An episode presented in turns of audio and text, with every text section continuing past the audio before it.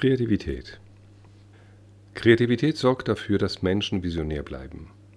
Sie sorgt für intelligente Problemlösungen und ist die Basis für Wissenschaft, Technologie, Kunst und Kultur und sie hält Organisationen innovativ und wettbewerbsfähig. Kurz, Kreativität ist ein wichtiger Faktor für das Wohlergehen, die Weiterentwicklung und die Resilienz unserer Gesellschaft. Pablo Picasso sagte, jedes Kind ist ein Künstler. Das Problem ist nur, wie man ein Künstler bleibt, wenn man erwachsen ist. Dieses Zitat ist die Setzung zweier Annahmen. Erstens, dass Kreativität eine angeborene Eigenschaft ist und dass nicht nur ein paar auserwählte Kreativität besitzen. Zweitens, dass wir mit dem Erwachsenwerden viel von unserer Kreativität verlieren. Mythen und Realitäten Eine der Fehlernamen ist, dass Kreativität nur einigen wenigen Menschen vorbehalten sei und dass sie ihren Ausdruck nur in Wissenschaft und Kunst finde. Das stimmt nicht. Kreativität ist jedem Menschen angeboren und sie ist im Alltag allgegenwärtig. In intelligenten Problemlösungen, in bahnbrechenden Entdeckungen und Erfindungen und sie findet natürlich ihre Krönung in Wissenschaft, Technologie, Kunst und Kultur. Immer schon hat der Mensch mit Kreativität auf Widrigkeiten reagiert und sein Überleben und seine Lebensqualität gesichert. Die Erfindung von Waffen, Werkzeugen und natürlich des Rades sind Zeugen menschlicher Kreativität, ebenso wie die Verwendung des Feuers. Und wenn es um die Kunst geht, so datiert die bislang älteste entdeckte Malerei auf 45.500 Jahre vor unserer Zeit. Eine weitere Fehlernahme ist das Gegenteil der ersten, dass in jedem Menschen ein kreatives Genie schlummere. Auch das ist leicht widerlegbar. Bachs, Da Vincis, Pythagoras und Einsteins gibt es nun mal nicht an jeder Straßenecke. Sie sind sehr selten was aber nicht bedeutet, dass die Kreativität gewöhnlicher Menschen in ihrem Alltag unerheblich sei. Mit diesen zwei Fehlannahmen ist übrigens ein bizarres Märchen verbunden, das sich hartnäckig hält. Nämlich, der Mensch benutze nur einen Teil seiner Hirnleistung. Diese Behauptung unterstellt, dass eigentlich jeder Mensch zu einer viel größeren Leistung fähig sei, wenn er nur seine volle Gehirnkapazität nutzen würde. Das Gegenteil ist der Fall. Unser Gehirn ist zu fast jeder Zeit fast voll in Aktion, ob wir es wollen oder nicht, ob wir etwas bewusst tun oder nicht. Ein anderes Fehlkonzept in vielen Büchern und Ratgebern besagt, nur absichtsloses Tun sei die wahre Quelle der Kreativität. Jedoch ist es evident, dass Fragen, Probleme, Krisen und Not uns kreativ und erfinderisch machen und halten. Und auch diese These hat ein Hirngespinst im wahren Sinne des Wortes, nämlich dass man die rechte und linke Gehirnhälfte richtig miteinander verbinden müsste, damit es mit der Kreativität klappt. Was natürlich unsinnig ist, denn rechte und linke Gehirnhälfte sind hervorragend miteinander verbunden, wie jedes Hirnareal mit jedem anderen da, wo es Sinn macht. Allerdings ist erwiesen, dass eine entspannte Aufmerksamkeit eine sehr günstige Voraussetzung ist, um kreative Leistungen hervorzubringen. Eine weitere Fehlannahme ist, Kreativität sei fixiert. Ich bin nun mal kein kreativer Mensch. Diesen Satz habe ich von vielen, auch jungen Erwachsenen gehört. Tatsache hingegen ist, dass sich Kreativität trainieren lässt. Was hemmt? Was meint Picasso, wenn er sagt, das Problem ist, wie man ein Künstler bleibt, wenn man erwachsen ist? Kreativität ist ein Spiel mit ungewissem Ausgang. Das Ergebnis kann gut sein oder eben auch unbrauchbar. Die Lösung eines Problems kann gelungen sein oder auch nicht. Ob im Elternhaus, in der Schule, in der Universität oder im Beruf. Wir stehen unter Druck, etwas Richtiges, etwas Druckreifes, Endgültiges vorlegen zu müssen. Und das möglichst schnell. Platz für Spiel, für Experiment, Versuch und Irrtum gibt es sehr wenig. Bestenfalls wird das ausgelagert. Aber im Alltag hat es keinen Raum.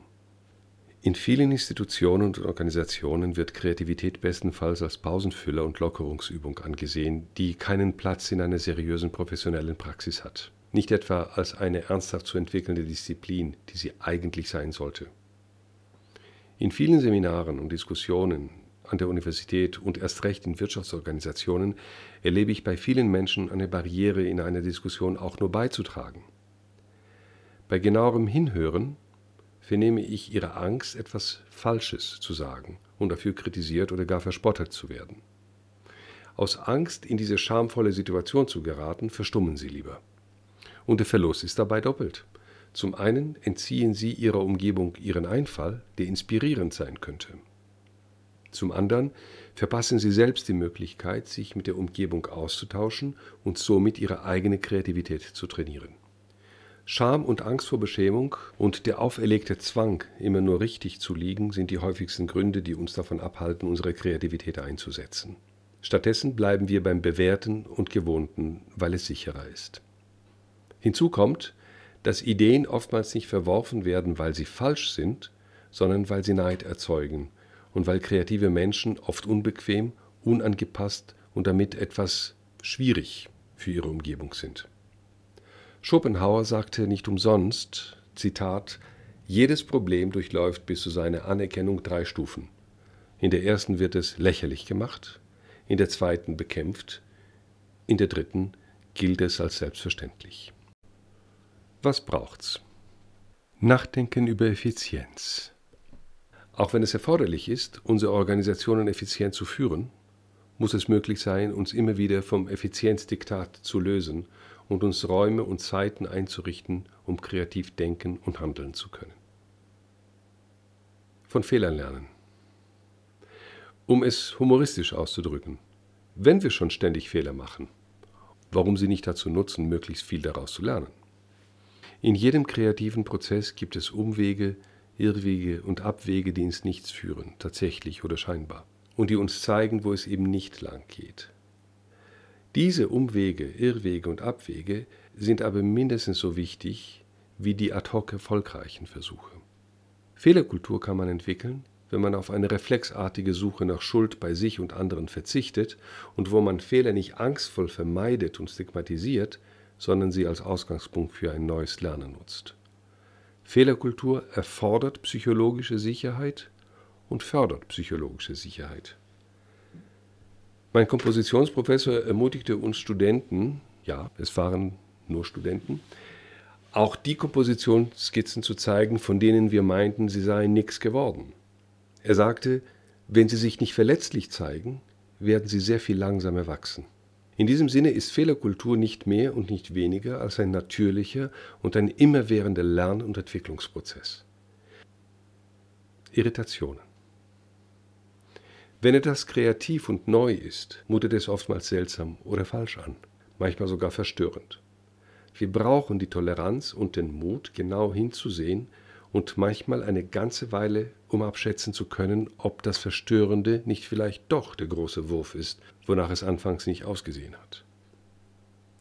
Zeit und Raum für Spiel. Ein anderer Satz von Pablo Picasso lautet, ich suche nicht, ich finde. Hier ein Beispiel aus der Medizin. Charles Kellman, ein Augenchirurg aus New York, wurde auf dem Zahnarztstuhl sitzend von der Ultraschallzahnreinigung dazu inspiriert, die harte, getrübte Linse im Auge auch durch Ultraschall zu verflüssigen und abzusaugen. Hier hat der, sagen wir mal, Arztpatient eine Verknüpfung hergestellt, die nicht nur höchst kreativ war, sondern letztlich die Kataraktchirurgie revolutioniert hat mit erheblichen gesundheitlichen und volkswirtschaftlichen Vorteilen. Keine stationäre Aufnahme mehr, viel geringere Komplikationsraten, viel bessere Sehergebnisse und nur ein Viertel der Krankschreibungsdauer.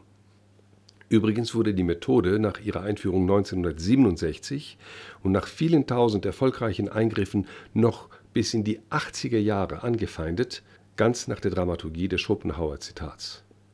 Charles Kellman war übrigens ein sehr kreativer Arzt und Musiker insgesamt. Vom Spiel zur Kreativität. Vorhin sprach ich von Kreativität als Spiel mit ungewissem Ausgang. Hier möchte ich ein Konzept vorstellen, das Donald Winnicott, ein britischer Kinderarzt und Psychoanalytiker, in seinem Buch Vom Spiel zur Kreativität vorgestellt hat.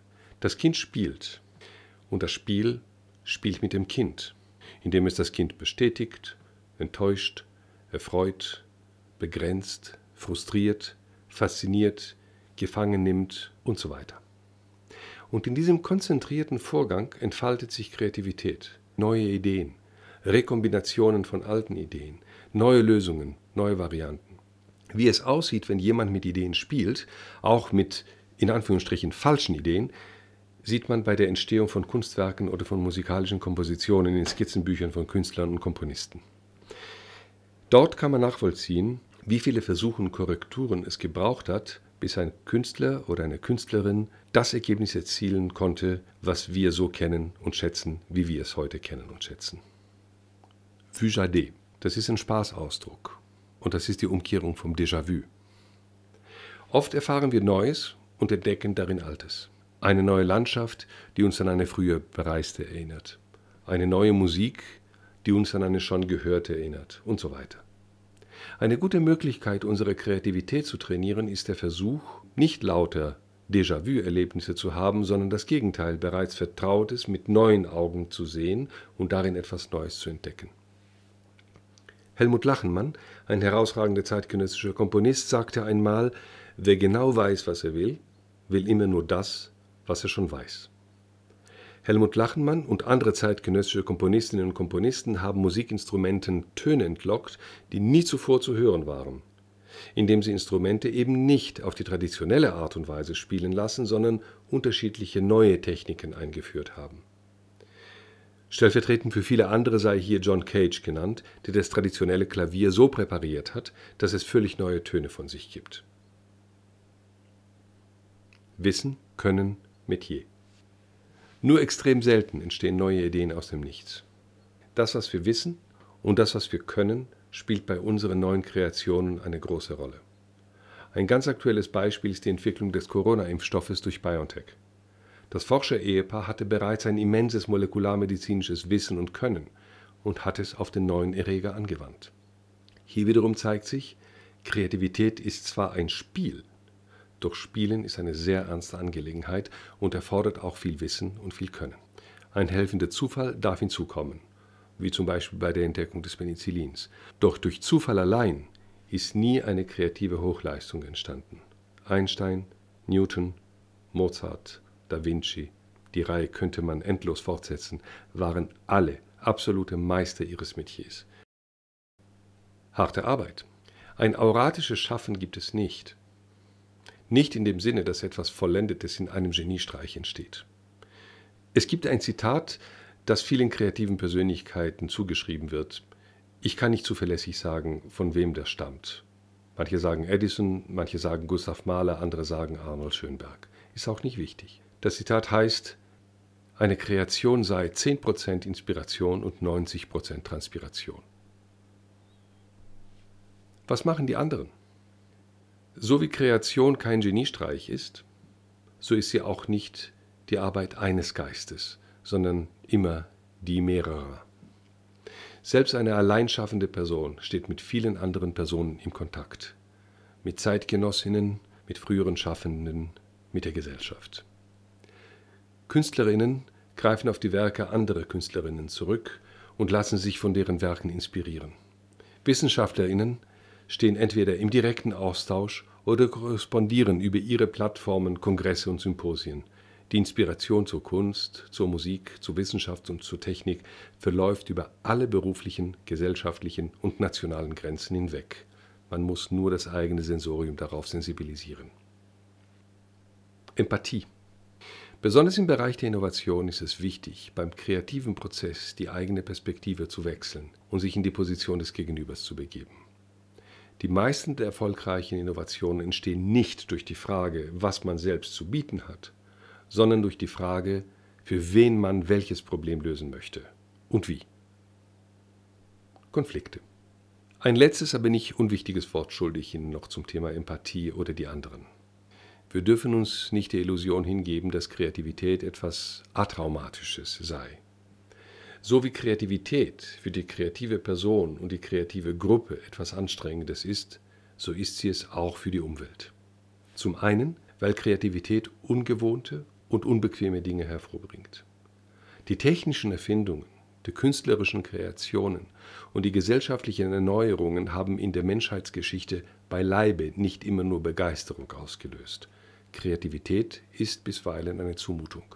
Zum anderen, das habe ich am Anfang der Vorlesung angedeutet, löst eine kreative Leistung sehr oft Neid, Eifersucht, Missgunst, Konkurrenzdruck und auch Ängste aus. Eine technische Innovation kann eine ganze Branche obsolet machen. Eine wissenschaftliche Erfindung kann einen ganzen Beruf bedrohen.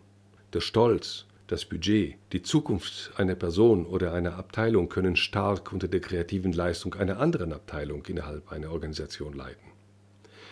Und so ist immer wieder damit zu rechnen, dass eine kreative Hochleistung und deren Urheberinnen massiven Widerstand oder sogar feindselige Bekämpfung erfahren. Siehe noch einmal das Schopenhauer-Zitat von weiter oben.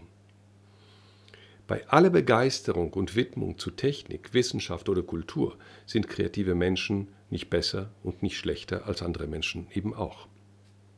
Das gilt zu bedenken, wenn man als kreative Person agiert und das gilt auch zu bedenken, wenn man als Führungsperson in einem Umfeld agiert, wo kreative Köpfe rauchen. Kreativität ist auch diesbezüglich anspruchsvoll.